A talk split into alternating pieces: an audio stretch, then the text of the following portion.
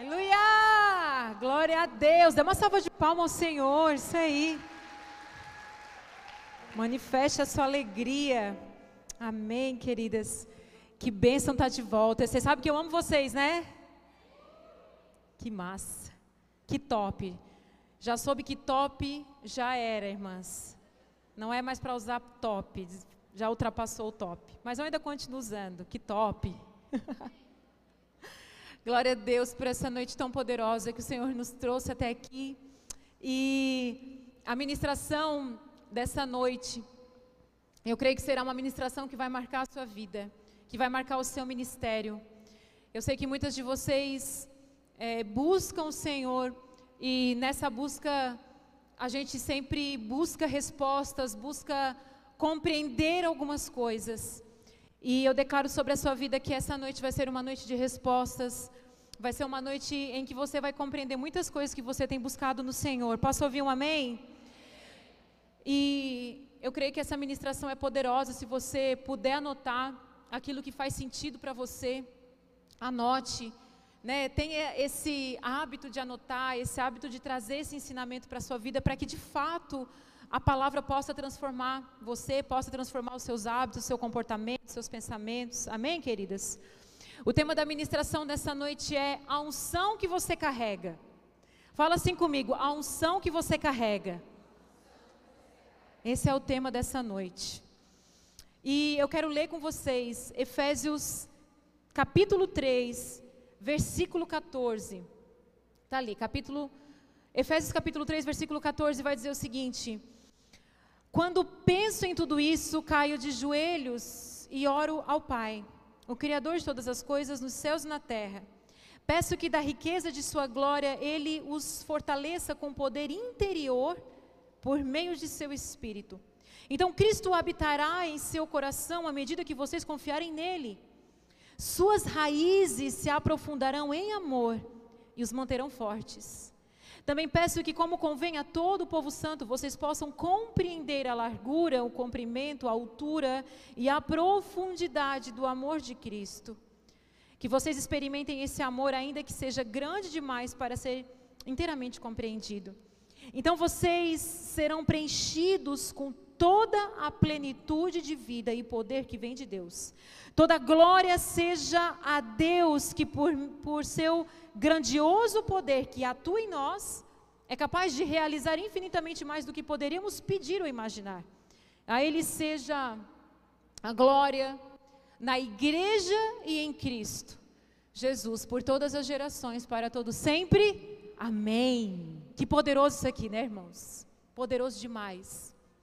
Aqui nesse versículo, a gente já começa a identificar o que significa a palavra unção. Talvez você já tenha ouvido, né? Ah, você vai receber a unção, a pessoa, aquela pessoa é ungida. O que, que significa isso? Aquela pessoa ungida, ou a pessoa é cheia da unção. Tem pessoas que realmente, quando elas falam, ou elas chegam no ambiente, ou elas vão fazer algo, você começa a olhar para essa pessoa e você identifica que ela tem algo diferente, e talvez algo que você não consiga nem definir em palavras, aí você olha e diz: Não, mas quando aquela pessoa chega, quando aquela pessoa fala, é, muda o ambiente, tem algo nessa pessoa. Então a gente começa a identificar o que nós chamamos, o que a Bíblia chama de unção. Unção é isso que a palavra fala. Uh, no versículo 16, que ele fortaleça com, é, com poder interior por, por meio de seu espírito. A unção é esse poder interior que é colocado em nós através do seu espírito. A unção é diferente de habilidade, é diferente de dom. Unção é o poder que Deus dá a todos os filhos. E ele fala no versículo 20: toda glória seja a Deus que, por seu grandioso poder que atua em nós, há um poder. Irmãs, você sabia que há um poder do Espírito Santo atuando em você? Você sabia que há um poder de Deus atuando na sua vida? Talvez você não saiba ou não se dê conta disso. Mas quando você serve o Senhor, por intermédio do seu espírito, o poder dele que habita em você, atua também através de você. No verso 16 vai dizer o poder interior por meio de seu espírito. É um poder que talvez nem você saiba explicar. Lucas 4,18, o próprio Cristo, Jesus vai falar, ele vai dizer o seguinte: O Espírito do Senhor está sobre mim, pois ele me ungiu para pregar aos pobres, para trazer cura aos cegos, para libertar os oprimidos. Jesus ele fala: "Pois eu fui separado e pelo Espírito eu fui ungido para". Então nós somos ungidos para algo. Jesus ele foi ungido para pregar, para curar e para libertar. E essa unção do Espírito está sobre as nossas vidas. Vocês estão entendendo? Amém? 2 Coríntios 1, 21, 22 vai dizer que a unção é o selo do Espírito. Olha que lindo isso. É Deus quem nos capacita, queridos. Às vezes tem gente se achando a bolachinha recheada do pacote. Tem gente que começa a ser usado por Deus, inclusive esse ser usado por Deus começa a te dar um certo destaque. Porque as pessoas começam a admirar aquilo que você carrega. Vocês lembram daquela passagem que quando o irmão vê Pedro, ele olha, meu Deus, é Pedro, e ele se ajoelha diante de Pedro e Pedro fala: Não, não, não, levanta, levanta, porque não é sobre mim, é sobre o que atua em mim, é sobre Jesus, não é sobre mim. Pedro manda, né? Mas tem gente que gosta dessa glória, tem gente que quer deixar a pessoa joelhada ali no pé dela. Mas Pedro manda se levantar. A pessoa estava com honra no coração, mas Pedro não se levanta porque é o poder do Espírito que atua através de mim.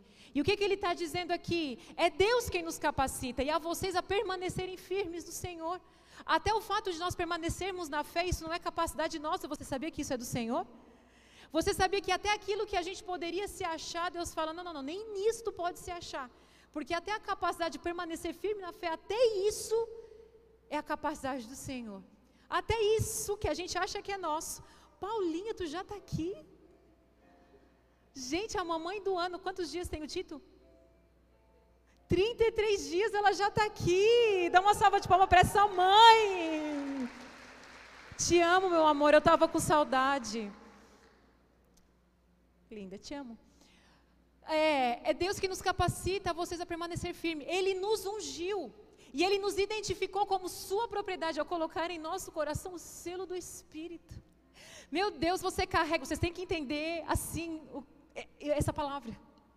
Sabe quando eu li isso, isso me encheu de uma tal maneira que eu me imaginei andando na rua, sabe assim? Eu me imaginei andando na rua e eu tenho um selo, queridos, eu tenho o selo do Espírito. Ele me identifica.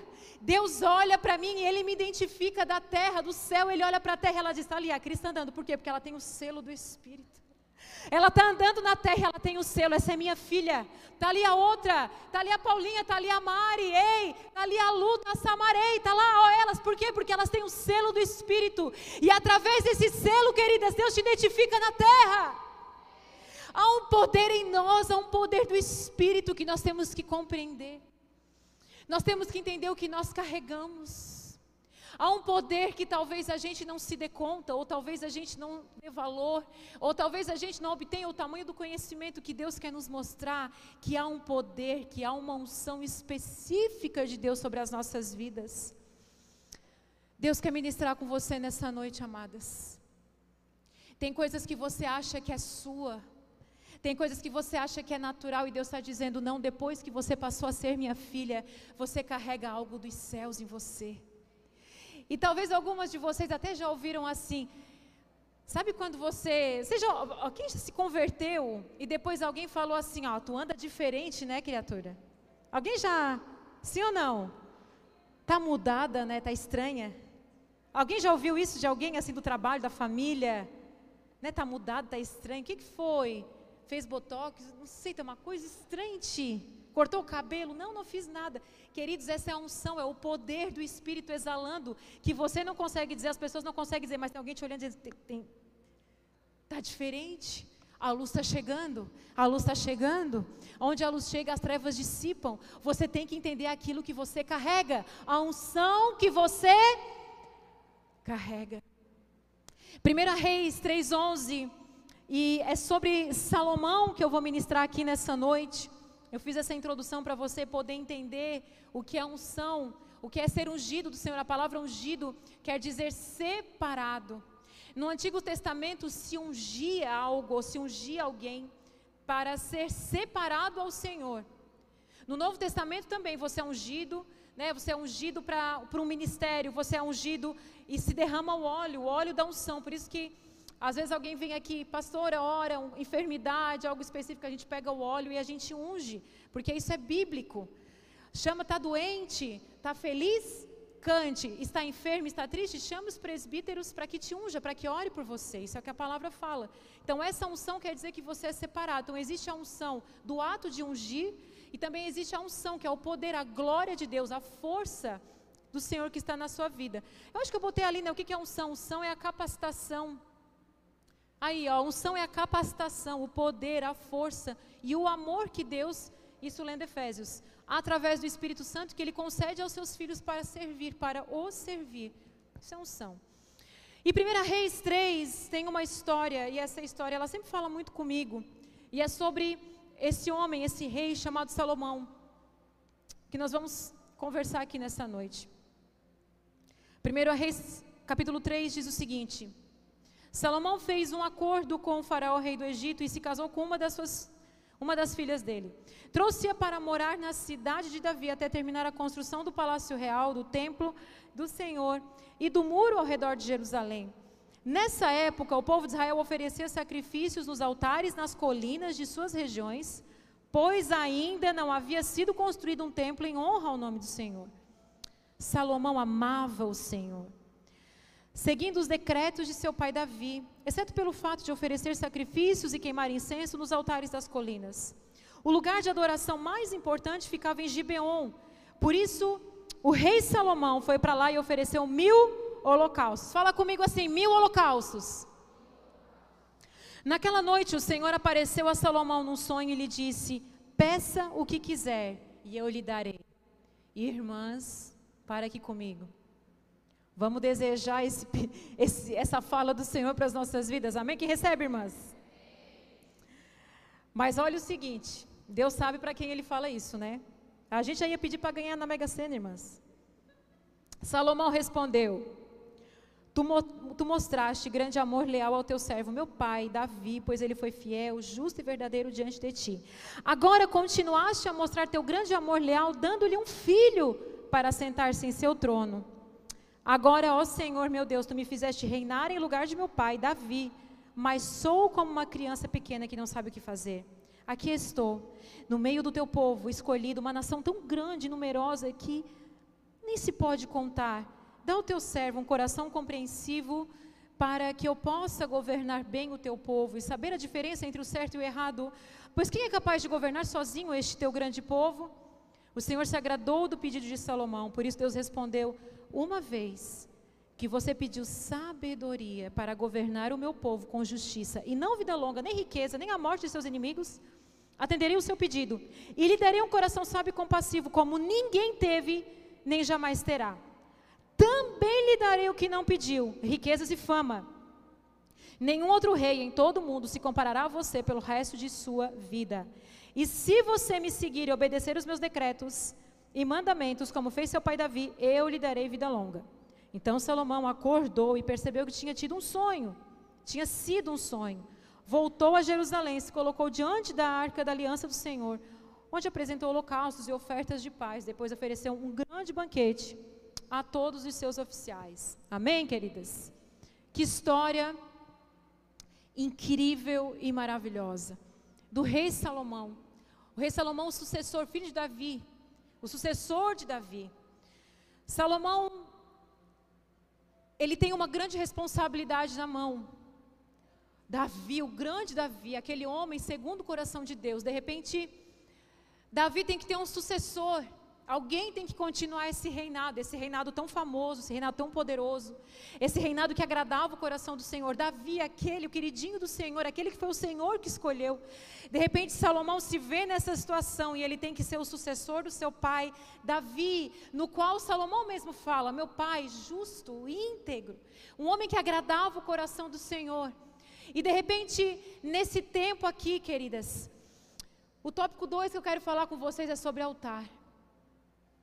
Nesse momento aqui em que Salomão se encontra num grande desafio, Nesse tempo em que, lembram que no tempo de Davi o templo havia sido destruído, então no tempo que não havia templo, eles iam para as colinas, eles iam para os montes oferecer sacrifício.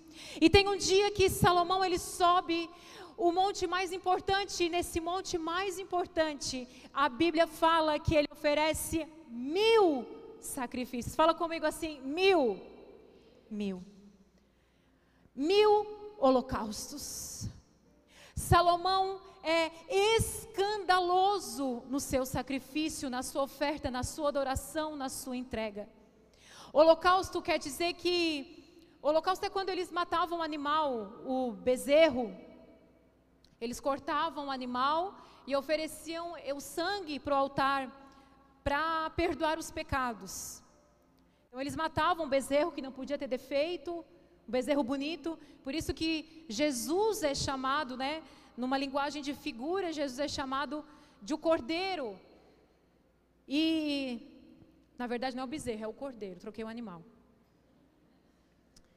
E aí é oferecido esse cordeiro no altar.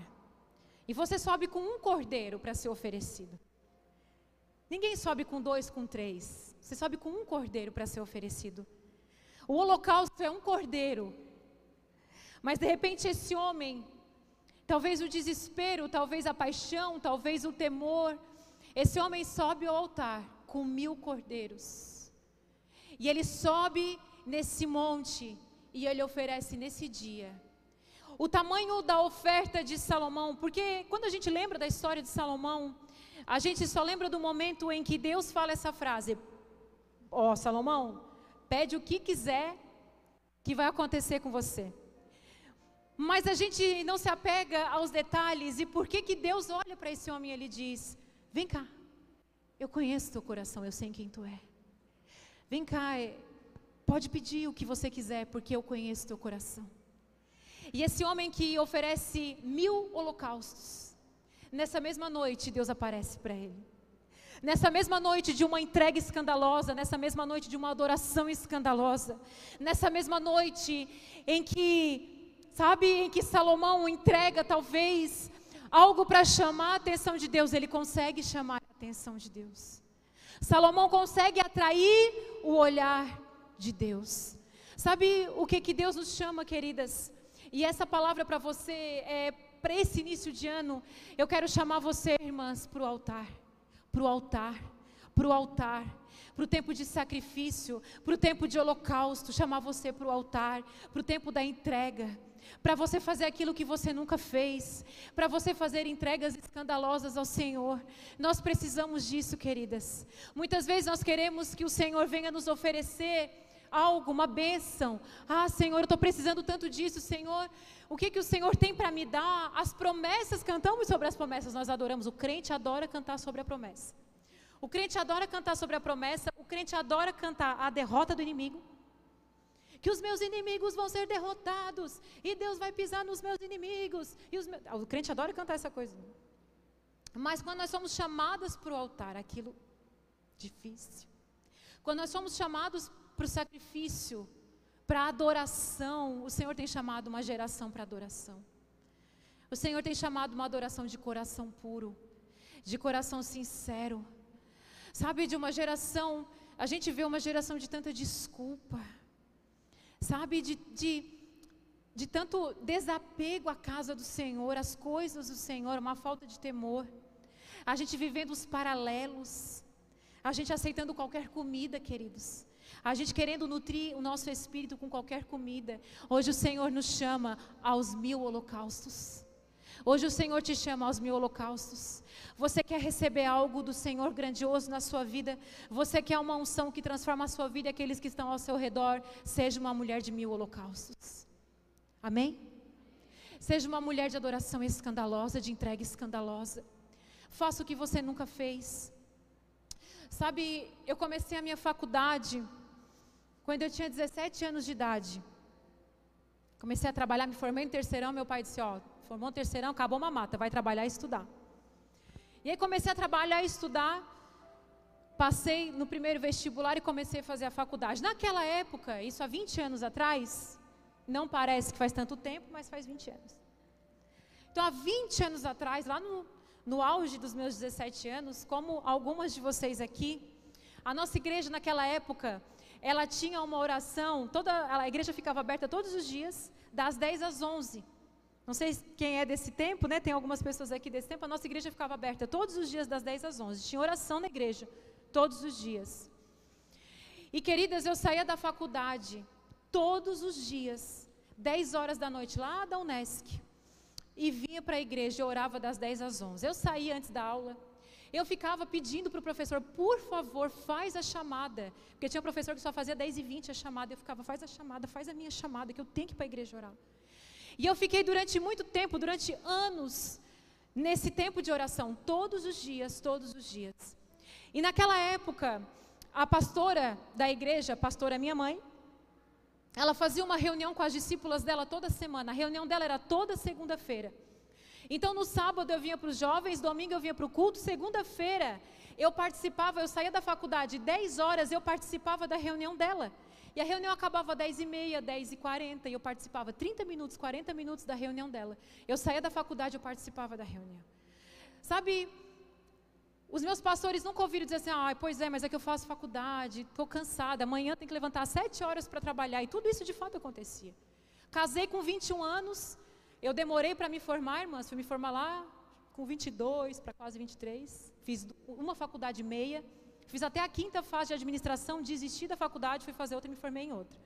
E aí, e eu lembro que teve um dia que a minha mãe começou a fazer reunião na casa das irmãs do grupo dela. E tinha uma irmã que morava o oposto da faculdade, muito longe da faculdade. E eu lembro que esse dia eu peguei o meu carro e eu disse, eu vou para a reunião, tenho que chegar para a reunião. Eu cheguei na reunião umas dez e meia, e eu cheguei e elas estavam todas orando para acabar a reunião. E eu lembro que eu entrei na roda, botei, botei a minha mãe, fechei o olho, como se estivesse a noite inteira ali. E fechei o meu olho, amém, amém, tchau irmã, tchau irmã. E elas, estou aqui. Eu disse, vim para a oração. E entrei no carro e fui embora. Tinha dia que eu chegava para a oração, mas eu estava ali. Então, irmãs, hoje depois de 20 anos, que foi o tempo de colheita da minha vida, hoje eu colho respostas e frutos das minhas orações daquele tempo. Hoje eu posso dizer para vocês, muitas coisas que eu colho, foi desses dias que eu orava, que eu saía da faculdade. Tinha dias, irmãs, que eu confesso, eu não orava, eu dormia. Tinha dias que eu não orava, eu chorava. E no meio desse período da minha vida, aconteceu algo muito, enfim, né? Coração partido. E aí meu coração ficou partido nesse tempo e foi o tempo que eu mais sofri, que eu mais chorei da minha vida. E eu lembro que eu ia para a igreja todos os dias e era daquela época, daquela música, Deus de aliança, Deus de promessa. Quem é dessa época dessa música? Deus que não é homem para mentir. Eu ia para a igreja. E eu chorava Sabe, eu ia todos os dias. Foi a grande oportunidade da minha vida de eu ir para o mundo. Foi a grande oportunidade da minha vida de eu largar tudo, porque eu era uma crente certinha dentro da igreja, queridas, e deu tudo errado na minha vida, sendo crente certinha, filha de pastor, filho de pastor não é neto de Deus, mas estava lá. Certinha, queridos, lá na casa do Senhor, algo não deu certo na minha vida. Era uma grande oportunidade para eu dizer, não vale a pena ser crente. Mas ao invés de eu ir para o mundo, sabe, me sujar, queimar o meu filme. Vocês podem ficar chocadas, nunca fui para balada. Irmãs, não sei o que é ficar bêbada. Eu tenho 37 anos, eu não sei, sabe, porque eu nunca tive contato com esse mundo. Um dia um jovem me perguntou, pastora, tu nunca sentiu falta? Eu falei, como que a gente vai sentir falta de algo ruim? Sabe, queridas, eu nunca precisei, o Senhor sempre me bastou. Só que hoje eu olho para a minha vida, eu colhi os frutos desse tempo. Esse tempo foi um tempo de semeadura na minha vida. Foi o tempo que muitas coisas vieram para eu desistir. O tempo de altar vai dizer quem é você daqui, daqui os próximos meses, daqui os próximos anos. É o tempo de altar hoje. Daqui um tempo você vai querer colher algumas coisas do Senhor e você vai olhar e você vai dizer: não tem fruto. Por quê, queridas? Não teve entrega no altar. O Senhor, muitas vezes, o que Ele quer é que a gente fique lá escondida de joelhos, sem que ninguém saiba o nosso nome, sem que ninguém saiba quem a gente é, sem que ninguém saiba o que nós estamos fazendo, porque o Senhor, Ele te vê. As suas orações, as suas lágrimas, elas estão no altar do Senhor. Apocalipse fala que Ele guarda as nossas lágrimas. Muitas vezes nós temos chorado no lugar errado. Nós temos tentado compensar as nossas mágoas, as nossas faltas no lugar errado. E daqui a um tempo a gente vai querer colher os frutos do altar e a gente não vai ter. É tempo, amadas, dos mil holocaustos. É tempo, o Senhor tem chamado as mulheres dos mil holocaustos. Como Salomão fez uma adoração escandalosa, oferecendo mil holocaustos naquele monte. Sabe?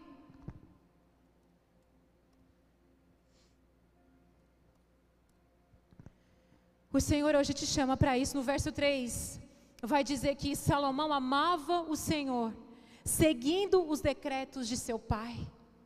Sabe quem era Salomão? Salomão, o rei, o sucessor. Salomão não amava o trono. Salomão, inclusive, estava até receoso com o trono. Salomão, a Bíblia fala que Salomão amava o Senhor. O Senhor não quer que você ame o ministério. O Senhor não quer que você ame o seu chamado. O Senhor não quer que você ame a, a, sua liderança, que você ame tudo isso, mas que o seu coração não esteja nisso. Queridos, o nosso amor tem que ser no Senhor. Porque quando você ama o Senhor, nada te tira da presença dEle. Nada te tira. Sabe o que, que acontece com as nossas crises e com os dias difíceis que nós passamos? Eles só revelam quem a gente sempre foi. Os tempos bons a gente está lá sorrindo, mas nós precisamos das crises e dos tempos difíceis, porque são esses os momentos que vai revelar quem você sempre foi. Nesse tempo de dificuldade, nesse tempo de pressão, nesse tempo que Salomão estava sentindo pressionado, ele foi para o altar do Senhor. E a Bíblia fala que Salomão amava o Senhor. No versículo 4 vai dizer que o lugar de adoração mais importante ficou em Gibeão, por isso o rei Salomão foi para lá oferecer os mil holocaustos. O lugar mais importante, Salomão amava o Senhor, Salomão amava o Senhor, temia o Senhor, então ele pensou: qual é o lugar mais importante? Qual é o lugar que eu vou agradar o Senhor? Qual é o lugar que eu vou atrair a presença do Senhor? É para lá que eu vou. Hoje a presença do Senhor, ela está no nosso lugar de intimidade, amadas. Está no nosso lugar de silêncio.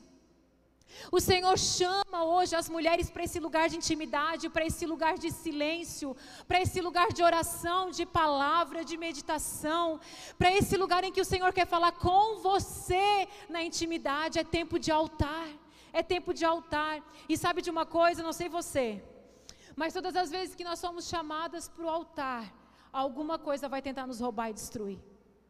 Às vezes eu estou sentada, orando, meditando, lendo a palavra, e eu estou lendo, daqui a pouco eu levanto a cabeça e eu vejo, está fora do lugar, aí está sujo, eu tenho que levantar, tenho que passar o aspirador. Não é assim, amadas? Às vezes eu levanto, esses dias eu fui, estava lendo a Bíblia, e aí fui chamada para fazer uma coisa, aí eu já fui fazer outra coisa, e eu fui fazer outra coisa. Resumindo a história, eu fiquei quase que uma hora e meia fazendo coisa, e eu me dei conta que por eu levantar e fazer uma coisa, eu fiquei uma hora e meia longe da Bíblia e eu perdi o time do, do devocional e passou. Acontece com você, amada, é isso? Amém, para me sentir menos culpada. Quem tem vida no altar, quem tem vida de altar, tem favor de Deus sobre a sua vida. Grava essa frase no seu coração. Escreva essa frase na tábua do seu coração. Para você nunca se esquecer que quem tem vida de altar tem favor de Deus sobre a sua vida. Altar é lugar de renúncia e entrega. Altar é lugar de renúncia e entrega. Altar é lugar de o Senhor te chamar para que você entregue o tempo para Ele. Sendo que nós mulheres temos um tempo bem. Sim ou não? Quem é mãe agora de bebezinho mesmo? Quando eu ganhei a, os meus filhos, né? A única coisa que eu pensava era: meu Deus, qual vai ser o dia que eu vou fazer xixi sozinha? Vocês não têm essa sensação que você nunca mais. Sim, mães. Quem tem filho grande já esqueceu disso, que dizem que a dor do parto a gente esquece. Aí dizem que todo o estresse, né, aquele cansaço que passa no início, a gente esquece. esquece tudo. Hoje eu olho para as mães de bebê e falo, por que está cansada? Ai, não estou dormindo à noite. Nem lembro que eu fiquei um ano sem dormir. Então, queridas, é, é lugar de entrega, é lugar de renúncia. Quem tem vida de altar tem favor de Deus sobre a sua vida. Quando você estiver na presença de Deus, exponha seus medos. A Bíblia fala que Salomão chega diante do Senhor, ele diz: Eu sou como uma criança que não sabe o que fazer. Quem? Salomão falou isso? Foi Salomão. Salomão ele não disse: Oi Deus, eu sou o cara. esse cara sou eu, né? Salomão não disse, Deus, está sabendo, né? Sou filho de Davi. O teu escolhido, o teu amado. Eu sei, Deus, que ó, eu tenho um arrego contigo no céu. Às vezes a gente chega assim e Deus fala: Meu filho, estás todo quebrado, destruído, eu conheço teu coração. Eu conheço o que você faz, o que ninguém está vendo. Inclusive, eu sei o que você não faz, que você fica dizendo para os outros que faz, mas não faz. Eu sei quem é você na intimidade, eu sei quem você é. Eu ouço quando você está na mesa, eu ouço as coisas que você fala. Eu ouço de quem você fala mal. Ouço, Deus ouve. Deus ouve de quem você não tem misericórdia. Deus está lá vendo. Deus sabia do medo de Salomão. Deus não vai abençoar quem a gente finge ser. Deus não pode abençoar uma pessoa orgulhosa e soberba. Deus não pode abençoar uma pessoa que não entrega as suas mazelas, os seus medos. Quem não expõe quem é para o Senhor, Deus não pode abençoar uma pessoa assim. Deus não pode abençoar quem se acha incrível, maravilhoso. Ele fala: Senhor, Senhor, eu sou como uma criança que não sabe o que fazer. Me ajuda. Quando você estiver na presença do Senhor, amadas, expõe os seus medos. Quando estiver na presença de Deus, expõe as suas necessidades. É para Ele que você tem que contar. Para de ficar contando para os outros aquilo que não é para contar. Sabe, eu já contei algumas coisas para algumas pessoas que sempre numa primeira oportunidade aquilo é jogado na minha cara. O Espírito Santo não fala bem feito, às vezes eu acho que fala. Mas às vezes eu ouço uma voz de me dizendo, bem feito, ninguém mandou contar. Porque não era para te sair contando algumas coisas para os outros, é para te contar para o Senhor. Então, queridos, as suas necessidades é para Deus. Fala assim: as minhas necessidades é para o Senhor. Aí ele fala: dá ao teu servo um coração compreensivo para que eu possa governar bem o teu povo e saber a diferença entre o certo e o errado. Quando Deus vem diante de Salomão, ele fala: Meu filho, o que que você quer? Ô irmã, sinceramente, sem ninguém saber, ninguém está te vendo. Se Deus aparece hoje para você, nessa noite, você saiu do elas. Você, nessa noite, o, anjo apareceu no seu quarto. Tem gente que fala: Não, pastor, eu não quero ver o anjo que eu tenho medo. Alguém já teve, eu já orei algumas vezes que eu assim, ó, se eu abrir o olho eu vou ver o pé do anjo. Aí eu orava de olho bem trancado assim. Eu falava assim, Senhor, aparece para mim quando meu marido estiver em casa. Não posso falar essas coisas. Sabe, mas, queridas, o que, que eu estava falando? Se nessa noite o Senhor aparecesse para você, e ele perguntasse para você, filha, qualquer pedido, eu vou te atender. Qual seria o seu pedido? Não sei, pastora. É por isso que Deus não vê, porque você nem sabe. Não sei. Ei, irmã, está faltando propósito na vida, hein? Está faltando propósito, tem que ter propósito na vida. É igual dinheiro, se, se cair o. Como é que é de jogar ali? Se cair a mega sena na minha conta, querido, ele já está todo destinado. Porque eu tenho mais projetos que dinheiro. Inclusive, mais desejo de comprar do que dinheiro. Mas assim, eu tenho mais projetos que dinheiro. Sabe, algumas coisas Deus não nos entrega porque nós não temos propósito. Porque quando vir, você já sabe o que fazer. Então você sempre tem que estar na sua mente na frente dos seus sonhos. Você nunca vai chegar num lugar que a sua mente não chegou antes. Inclusive, se alguém falar para você, você pode ter isso, você rejeita, porque a sua mente não chegou lá. Ah, você sabia que você pode colocar seu pé na Disney? não vai, porque a sua mente não chegou lá, você rejeita. Aquilo aonde a sua mente não chega, você rejeita. Por isso que Romanos 12 vai falar: mude a sua mente para que você conheça qual é a boa, perfeita e agradável de Deus. Porque se você não conhece o que Deus tem para a sua vida, você rejeita quando a bênção chega. Deus disse: o príncipe de cavalo branco está ali, mofando na tua frente. Irmãs, para de mosquear. Tá, ele já está ali, mas você rejeitou porque a sua mente não chegou. Você nem acredita que Deus pode te dar. Você tem tanta baixa autoestima, tanto problema com você mesmo, tem tanta coisa para resolver, irmãs, resolve de uma vez, seja curada. Passa um batom vermelho e um rímel e, e vai, irmãs. Sabe, tem coisa na nossa vida que é prático, é dizer, Senhor, tu me curou, Senhor, tu me ama, me ama, então me cura, me cura, estou curada, estou liberta, sai agora em nome de Jesus e vai para aquilo que Deus estabeleceu para você. Sabe, pastora, não tem medo, sou medrosa. Mas vai, Deus estabeleceu para você, Deus te deu. Salomão mesmo disse: Oh Deus, olha o que, que tu deu para mim. Eu sou como uma criança, eu não sei o que fazer. Tu me deu um reino para governar. Eu sou o sucessor de Davi. Olha o que, que tu colocou na minha mão. E quando Deus chega para Davi, para Salomão, ele fala: O que que você quer que eu te faça? E aí Salomão fala: Deus, Dá ao teu servo um coração compreensivo e me ensina a tomar a decisão do que é certo e do que é errado. Esse homem, ele, ele poderia ter pensado nele, mas vocês entenderam que todo o pedido dele foi para o outro? Sim ou não? Ele poderia ser um rei, como a gente vê hoje, muitas lideranças fazendo de qualquer jeito, não dando valor àquilo que Deus deu para sua mão. Se Deus deu uma liderança para você, trate com diligência aquilo que Deus estabeleceu na sua mão. Salomão estava tratando com diligência a liderança que Deus havia dado na mão dele. Ele disse: Deus me ensina a ser compassivo.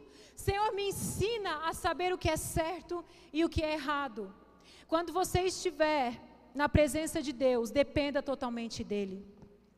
Pois quem, aí Salomão fala, pois quem é capaz de governar um povo sozinho, ele fala: Deus me ajuda. Deus me ajuda porque isso eu não posso sozinho.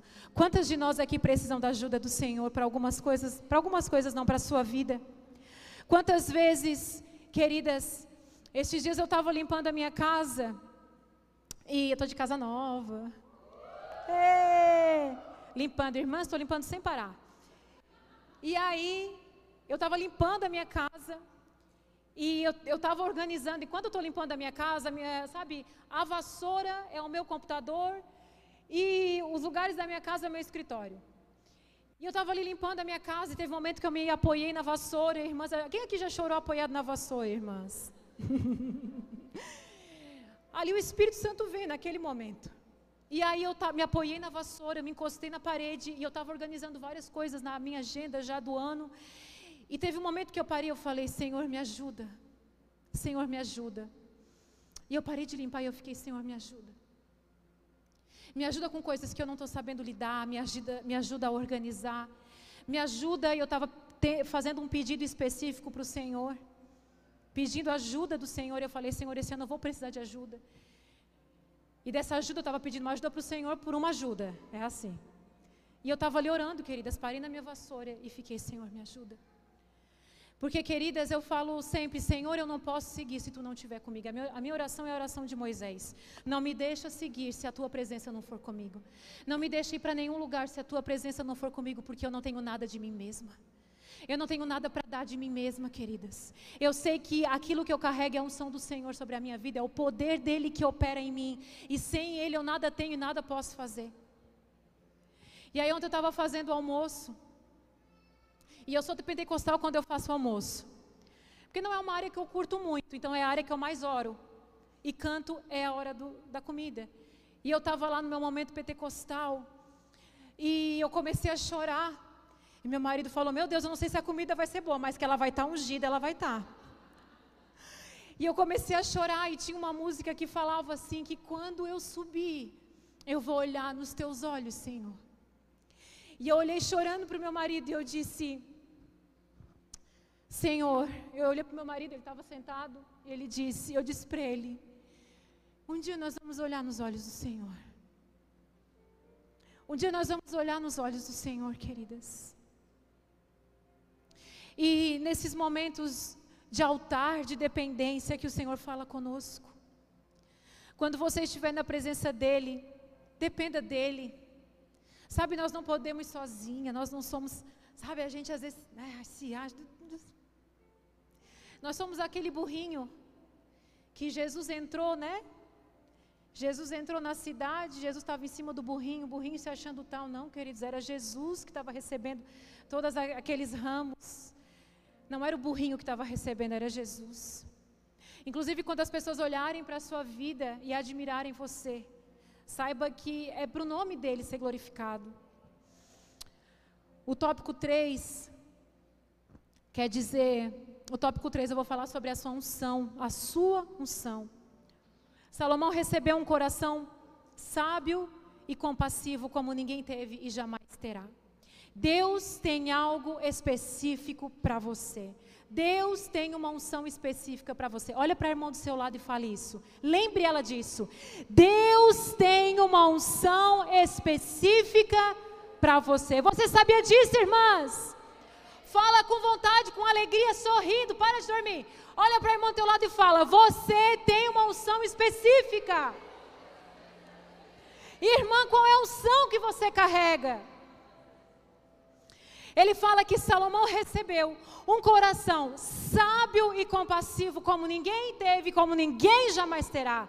Deus deu uma unção específica para Salomão, um poder específico sobre a vida dele. Eu quero te lembrar nessa noite. Eu não sei qual é, mas tem um poder de Deus específico sobre a sua vida. E ele vai ser resgatado hoje nessa noite, você. Sabe, irmãs, temos que ser irmãs do poder e da glória e da unção do Senhor. Você tem que chegar num lugar sabendo que você carrega uma unção específica do Senhor sobre a sua vida. Salomão recebe essa unção. E quando ele pede para o Senhor, e por ele ter esse coração simples e humilde, e por ele pedir pelo outro, Deus fala o seguinte: também lhe darei o que você não pediu. Eu vou te dar então riqueza e fama. Salomão recebe de graça riqueza e fama, algo que ele nem pediu. Quando você obedece ao Senhor, quando você tem um coração puro e simples, quando você pensa no outro, enquanto você está dando para o outro, Deus está dando o que você nem pediu. Vai chegar nas suas mãos o que você nem pediu. Veio de presente riqueza e fama riqueza e fama, aquilo que ele nem havia pedido. E ele disse: Se você obedecer os meus mandamentos como seu pai obedeceu, eu ainda lhe darei vida longa. Eu ainda acrescentarei, acrescentarei vida aos seus dias. Então, querida, saiba que quando nós obedecemos ao Senhor, Ele dá o que você nem pede. Tem pessoas que você olha e você diz assim: meu Deus, como essa pessoa é abençoada. Ela está obedecendo o Senhor. E o Senhor está dando para ela o que ela nem pediu. Sabe, o meu marido, ele fala assim: Ô Cristo, tem um negócio com Deus que eu não tenho. Eu, às vezes eu falo, eu, eu, e muitas sabem que é verdade porque muitas já fizeram isso comigo. Eu ganho coisas de pessoas que eu falo, às vezes eu falo numa tarde. Eu estava arrumando a minha casa e eu botei uns enfeites e em todos os buracos que tinha para botar, eu botei. Mas faltou um quadrado lá. E eu disse para meu marido assim: aqui tem que ser um enfeite que eu não sei o que, mas tem que ser alguma coisa. É enfeite, não é vaso e nem planta, é enfeite. Eu falei de tarde para ele, eu disse: eu vou ter que procurar isso. Pois eu cheguei à noite, a minha cunhada chega com um enfeite para aquele lugar. Eu disse: meu Deus, se tu ouvisse o que eu falei de tarde. São, é coisas simples. É coisa simples de eu falar assim, ó, meu perfume acabou e eu chegar no culto, uma pessoa me dá perfume. Sabe, eu falo, o Rob assim, ó, fala para o Senhor que está faltando isso. Mas são coisas que eu não pedi. Sabe, eu recebo coisas que eu não pedi. O Rob sempre fala, meu Deus, tu tem alguma coisa com Deus que eu não tenho. Ele sempre fala isso. Às vezes, eu, esses dias uma, uma pessoa veio se aconselhar comigo e ela me deu uma caixinha para viajar, para guardar coisa. Quem foi que me deu? E aí eu disse para ela assim: Meu Deus, eu, tava, eu pedi para o Senhor assim: Deus, eu preciso de um negócio quando eu for viajar para botar meus brincos, minhas coisas. E ela me vê, ela disse: Pastor, é simples. Eu disse: Não, amiga, era isso que eu pedi para Deus. Eu não sabia o que comprar. Sabe quando você sabe, você quer algo que você não sabe o quê? E Deus fala: Filha, eu sei. Tem coisas que Deus vai te dar que você vai dizer assim: Eu queria isso e nem sabia. Eu precisava disso, eu sabia. Deus vai te dando coisas. Deus vai te dar o que você nem pediu. O favor de Deus virá sobre a sua vida, irmãs. Quando temos a intenção correta e agradamos o coração do Senhor, Ele nos dá o que não pedimos. O tópico 4 é a sua unção na prática. A sua unção na prática. surge a primeira situação para Salomão colocar a sua sabedoria e compassividade na prática. Quando Salomão recebe de Deus a unção para sabedoria, para ser compassivo e sábio. Quando Salomão recebe de Deus a unção de ser compassivo e sábio, logo em seguida surge uma situação para Salomão resolver. Logo em seguida aparecem duas mulheres com um bebê na mão. E as duas falavam que aquele bebê era filho dela. Uma falava, esse é meu filho. E a outra falava, esse é meu filho. Uma daquelas ali, diz a Bíblia que durante a noite ela rolou em cima do filho e ela matou o filho. Então, irmãs, é uma dica, a Bíblia nos ensina tudo. Então, é uma dica, você que amamenta, não amamente o seu filho e não durma do lado dele. Foi isso que aconteceu com essa mulher. Ela amamentou, dormiu e matou a criança. Durante a noite, quando ela viu que o seu filho estava morto, ela foi na cama da outra e ela pegou o filho da outra e disse: É meu. Numa época em que não havia teste de DNA, elas foram diante de Salomão para Salomão resolver a questão. Era uma situação difícil demais, afinal de contas, esse bebê é filho de quem? Quem que está mentindo? Quem que está falando a verdade? Então Salomão olha para um soldado e diz: Traga uma espada, que eu já sei que eu vou fazer. Eu vou cortar esse bebê ao meio, e cada uma vai levar então uma parte do bebê. A mãe pula e ela diz: Por favor, rei, tem compaixão, dê o filho a ela. E a outra disse: Se eu não posso ter o filho, então eu quero o filho pela metade. Salomão disse: Dá o bebê à mãe que ofereceu o filho, porque ela é a mãe. A essa mulher, porque ela é a mãe. Queridas, quando Deus te der uma unção, saiba, vão surgir situações para colocar a sua unção em prática. Não fuja das situações que Deus está colocando na sua vida. Não fuja das situações que Deus está te dando para que você colo coloque a competência que Deus te deu em prática. Deus vai colocar situações difíceis, situações difíceis. Logo em seguida que Salomão pede compassividade, ele pede sabedoria para saber o que é certo e errado. Logo em seguida aparece uma situação para Salomão resolver. Então, às vezes, está vindo situações sobre a sua vida e você está dizendo: ai Deus, que difícil isso. Ai Deus, por que isso? Ó oh, Deus. E Deus está dizendo: ei filha, eu te capacitei. Eu te dei competência, eu te dei poder e autoridade para resolver as questões que eu estou colocando na sua vida. Deus te deu uma unção, mas você precisa colocar a sua unção na prática. Tem pessoas aqui que deu de você fugir das situações. Quantas aqui creiam que carregam uma unção de Deus sobre a sua vida? Você crê? Você crê? Agora a segunda pergunta é: você está colocando a sua unção na prática? Você está colocando a sua unção na prática? Ai, pastor, eu tenho uma unção, eu tenho, né, uma, eu sei que Deus me deu essa capacidade de fazer isso. E aí, irmã, você está fazendo? Salomão poderia passar a, a vida dele falando aos quatro ventos que ele teve um encontro com Deus, que Deus falou com ele, que Deus derramou uma unção sobre a vida dele, e ele nunca ter colocado em prática. Porque muitas vezes nós somos como aquela história de Mateus, daquele que recebe os talentos do Senhor e enterra. Nem todas as pessoas que recebem do Senhor multiplicam. Há uma exigência do Senhor. Eu não sei quantos, quantas competências você recebeu do Senhor, mas a exigência dele é que a gente faça multiplicar, não que a gente enterre. Não se apavore com as situações que estão surgindo. Deus te capacitou para isso. Amém, irmãos? O último é o reconhecimento da unção. Você sabia que aquilo que você carrega. Você sabia que a unção que Deus derramou sobre a sua vida, quando você coloca na prática aquilo que você, aquilo que Deus derramou sobre a sua vida, quando você coloca em prática, você recebe o reconhecimento das pessoas. Não estou dizendo que você vai ser exaltada. O reconhecimento significa que as pessoas estão vendo esse agir de Deus, esse poder sendo estabelecido na sua vida, porque você está colocando em prática. Quando Salomão, o versículo 28, ele fala o seguinte: diz que o povo teve grande.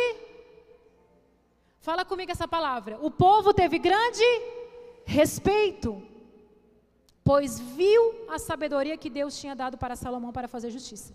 O povo não teve respeito, porque ele era o rei. O povo teve respeito porque viu que Salomão teve justiça em sua mão.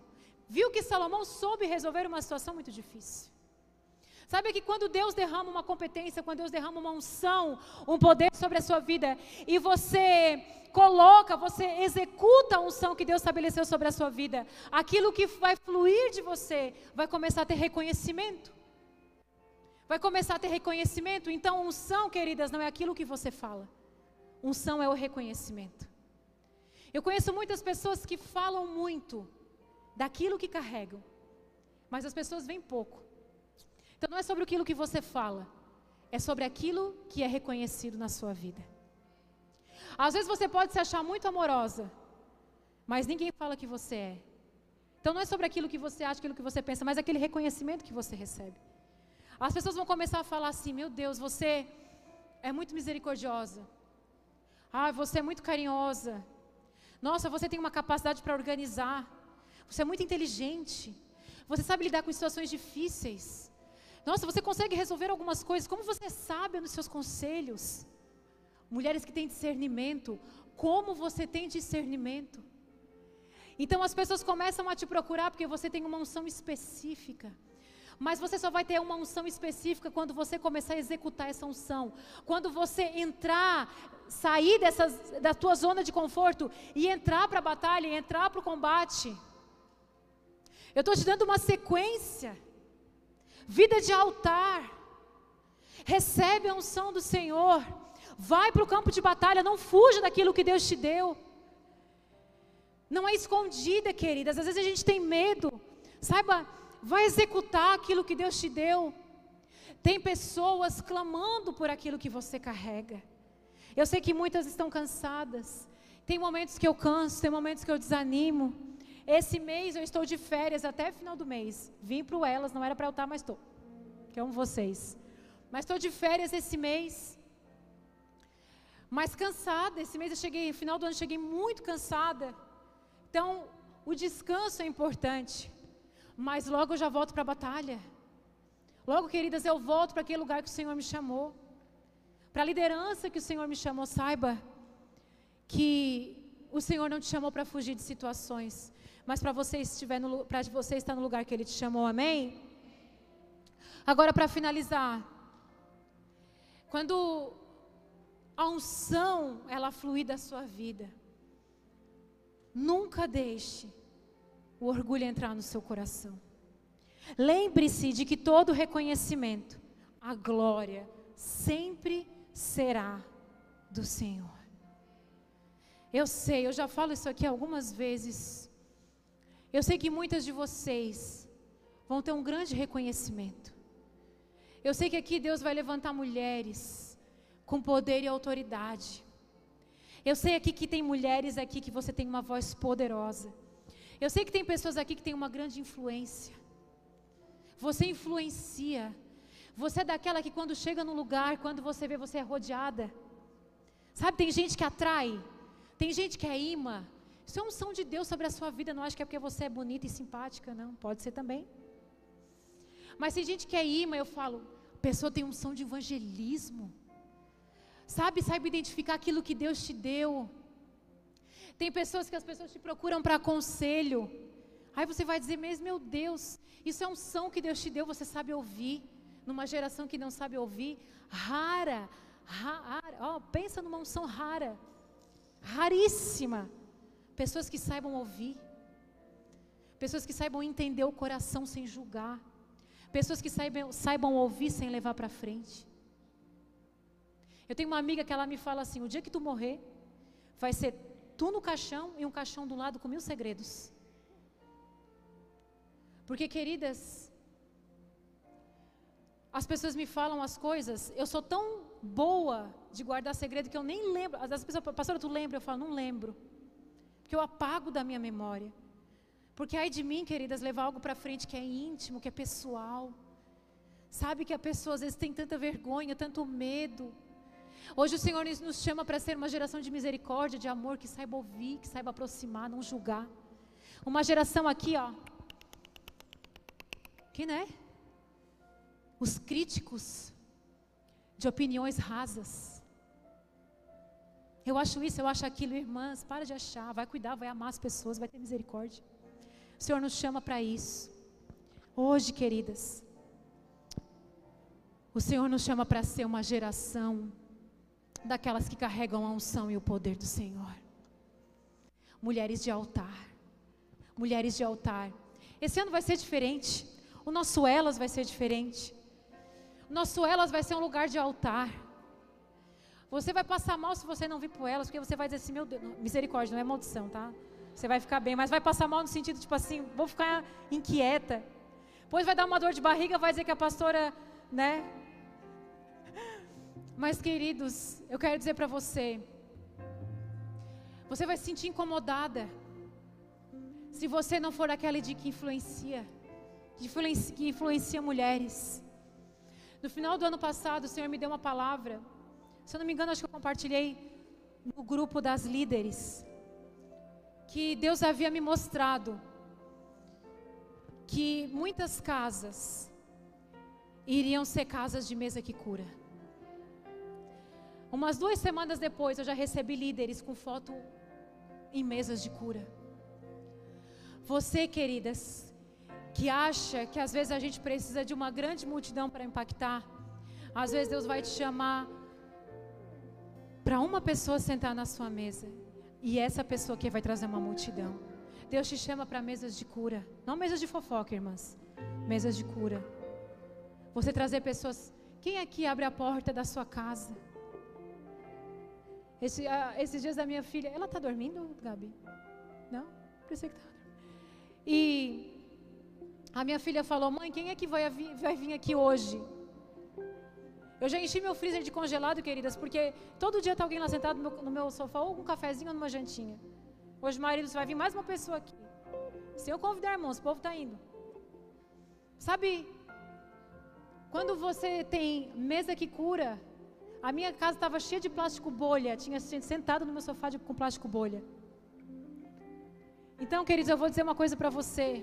Quando a sua casa é uma casa que tem mesa que cura, as pessoas querem sentar lá, as pessoas querem estar lá. Elas pedem para estar lá. E o Senhor te deu essa unção, mulheres que acolhem, mulheres que aproximam. Deus tem chamado uma geração de mulheres de altar nessa noite. Se coloque de pé, que eu quero orar por você. Vem aqui à frente, vem à frente para a gente orar todas juntas nessa noite.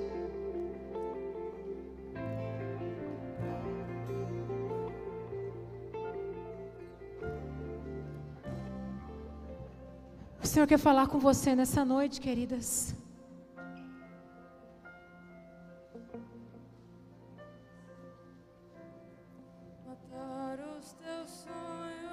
Comece a orar, vem orando, venha declarando sobre a sua vida. Há uma unção sendo derramada sobre você, mulher. Há uma unção sendo derramada sobre a sua vida nessa noite. Talvez você se sinta perdida. Hoje o Senhor te bota de volta nos trilhos. Uma afastada nas cadeiras aqui, ó, para elas virem aqui. As do corredor, vem, vem, afastem as cadeiras. Não desista, não pare de ver. Os sonhos de Deus sobre a sua vida. Se derrame no altar. Derrame o seu coração no altar. Não pare de adorar.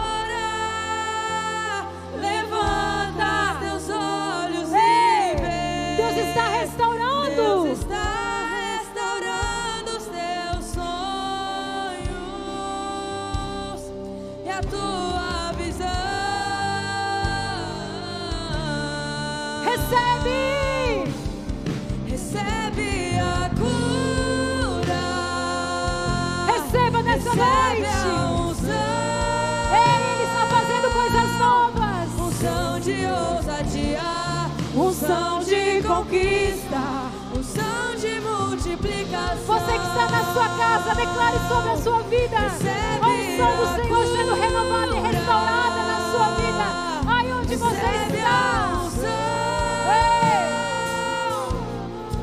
Unção de ousadia unção de conquista, unção de multiplicação. Deus está levantando mulheres, evangelistas, queridas. Tem mulheres aqui que têm unção de multiplicação. Vai vir mulheres e mulheres e mulheres atrás de você. Mulheres que têm uma unção pastoral.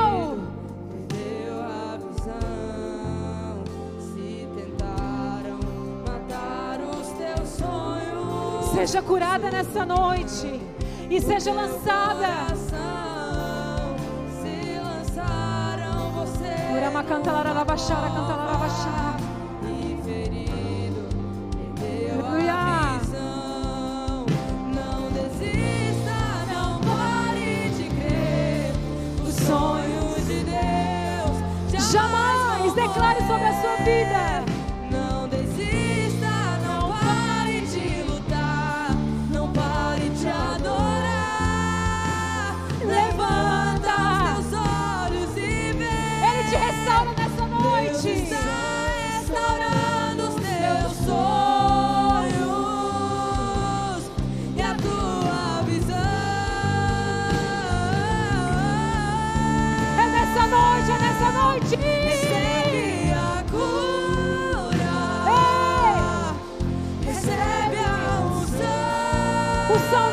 Ousadia. Quem tem medo, declare. Unção de ousadia. Declare. Se você tem medo, declare sobre a sua vida. Unção de multiplicação.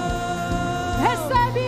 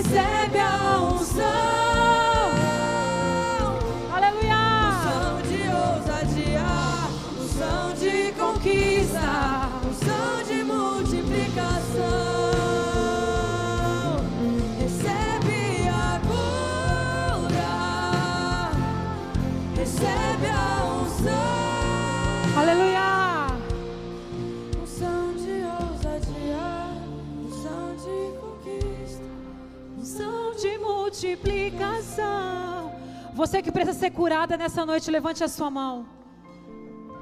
Ser curada de palavras de medo. Curas emocionais aqui nessa noite. Ansiedade, medo. Baixa autoestima. Ei. Ei, queridas. Você não devia ser a outra pessoa, não. Tem gente que fala, Senhor, se eu fosse daquela forma, daquela maneira, você quer mudar o tempo inteiro? Não, o Senhor te fala, filha, eu te fiz assim, eu te escolhi assim, assim. Nessa noite, Senhor, cura o teu coração. Sei, queridas. Fala para o Senhor, fala com a área, abre sua boca e fala, Senhor, é aqui. É aqui que dói. É aqui que eu tenho medo, Senhor. É aqui que eu sou insegura. É aqui, Senhor. Foi isso que falaram para mim. Foi isso que me fizeram acreditar. É nessa área, Senhor. Hoje o Senhor te liberta. Sabe, tem dores na sua alma. Tem mulheres aqui que eu vejo as dores da sua alma como uma corrente.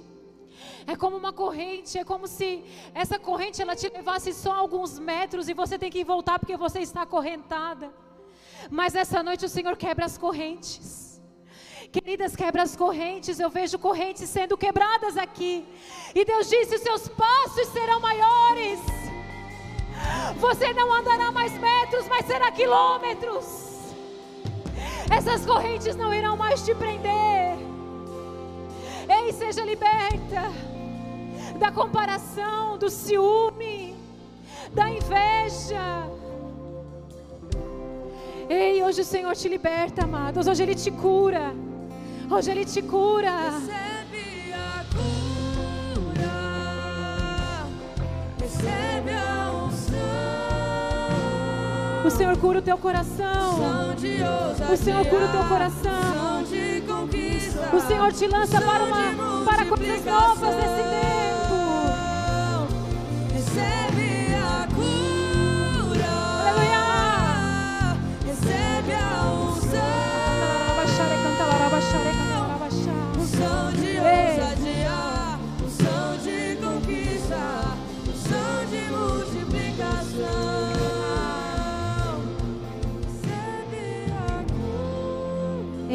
mulheres aqui que vai alcançar lugares tão altos.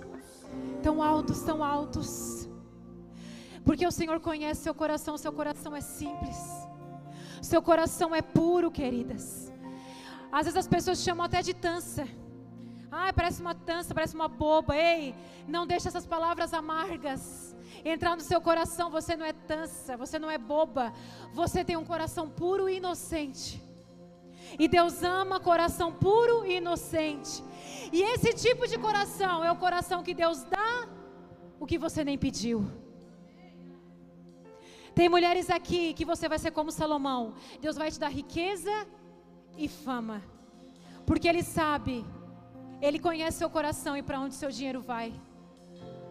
Você vai ser como aquelas mulheres. Vocês sabiam que o ministério de Jesus começou? Porque quem investiu no ministério de Jesus foram mulheres? Quem sabia dessa informação? Está lá nos evangelhos, é só você ler. Tem mulheres aqui que vão ser essas mulheres que vão abençoar o ministério de Jesus. E por isso que Deus vai te dar. E por isso que Deus vai te dar. Você tem uma mente grande, ampliada. Hoje Deus te dá. Você olha e você diz assim: ó, Deus, eu não tenho nada. Deus, eu sou pequena, mas a sua mente é grande. E é para você que Deus está dizendo: eu tenho coisas grandes para você. É para essa mulher que não rejeita. É para essa mulher que não inveja. Ei, queridas, celebre a conquista da outra enquanto não chega para você.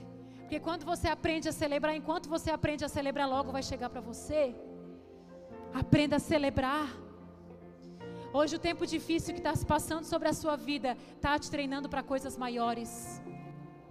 Hoje Deus me colocou em lugares que eu não teria capacidade para estar se antes Ele não me colocasse na escola da dor.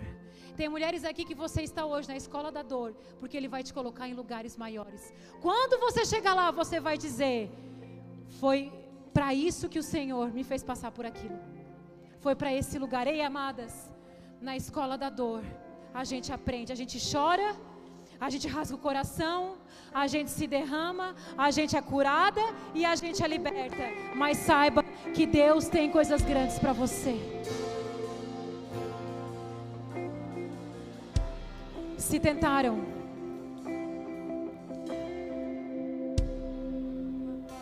os teus sonhos sufocando O teu coração se lançaram você numa cova e ferido. Deus está te dando a visão hoje. Se tentaram matar os teus sonhos, sufocando O teu coração se lançaram. você numa cova. A cova é só um período.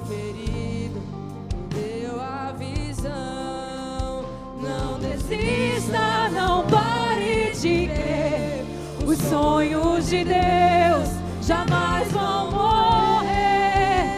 Não desista. Ei! Não pare de adorar. Levanta. Quem está se sentindo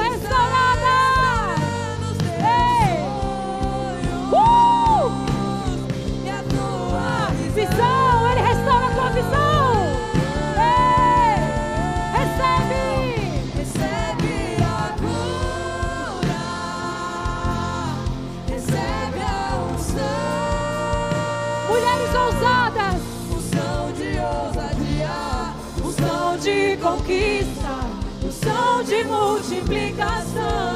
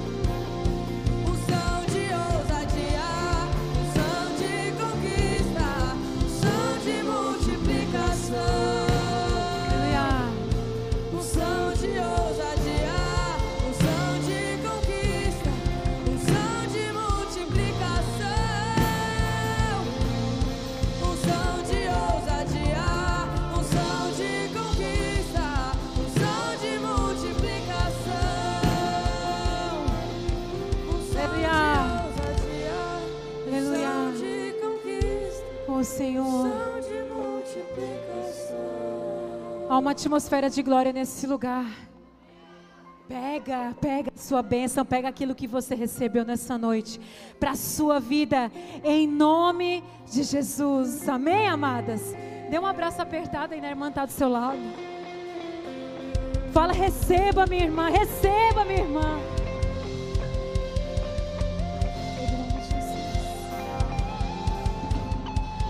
Aleluia. Glória a Deus. Deus é bom, Deus é bom, Deus é bom. Vamos acabar com uma música. Pode ser. Vamos acabar pulando, irmãs? Para chegar suada em casa com a maquiagem borrada? A gente já borrou a maquiagem do choro. Fica aqui, fica aqui, fica aqui, fica aqui. Vamos lá, vamos acabar. Vamos acabar alegre. Aqueles que semeiam com lágrimas, com júbilo ceifarão. Não é, gente? Um, dois, três e. Cassiane. Querem Cassiane? Vocês são crente mesmo? Cassiane, então. É pior? Deus vai na frente, abrindo o caminho, quebrando as correntes, tirando os espinhos, ordena os anjos pra contigo lutar. Ele abre as portas pra ninguém mais fechar. Ele trabalha pra quem nele confia, caminha contigo de noite ou de dia. Pega suas mãos,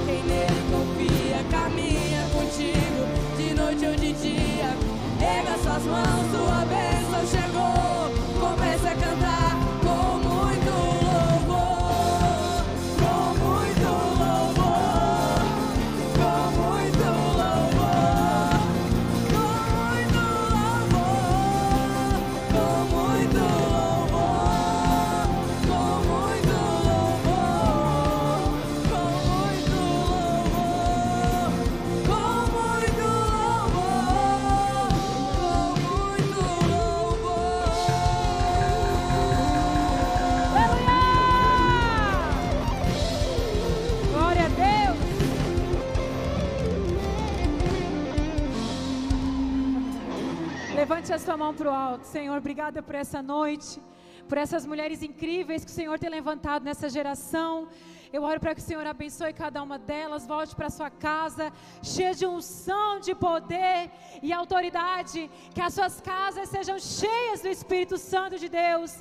Em nome de Jesus, quem crê diz amém. Aleluia!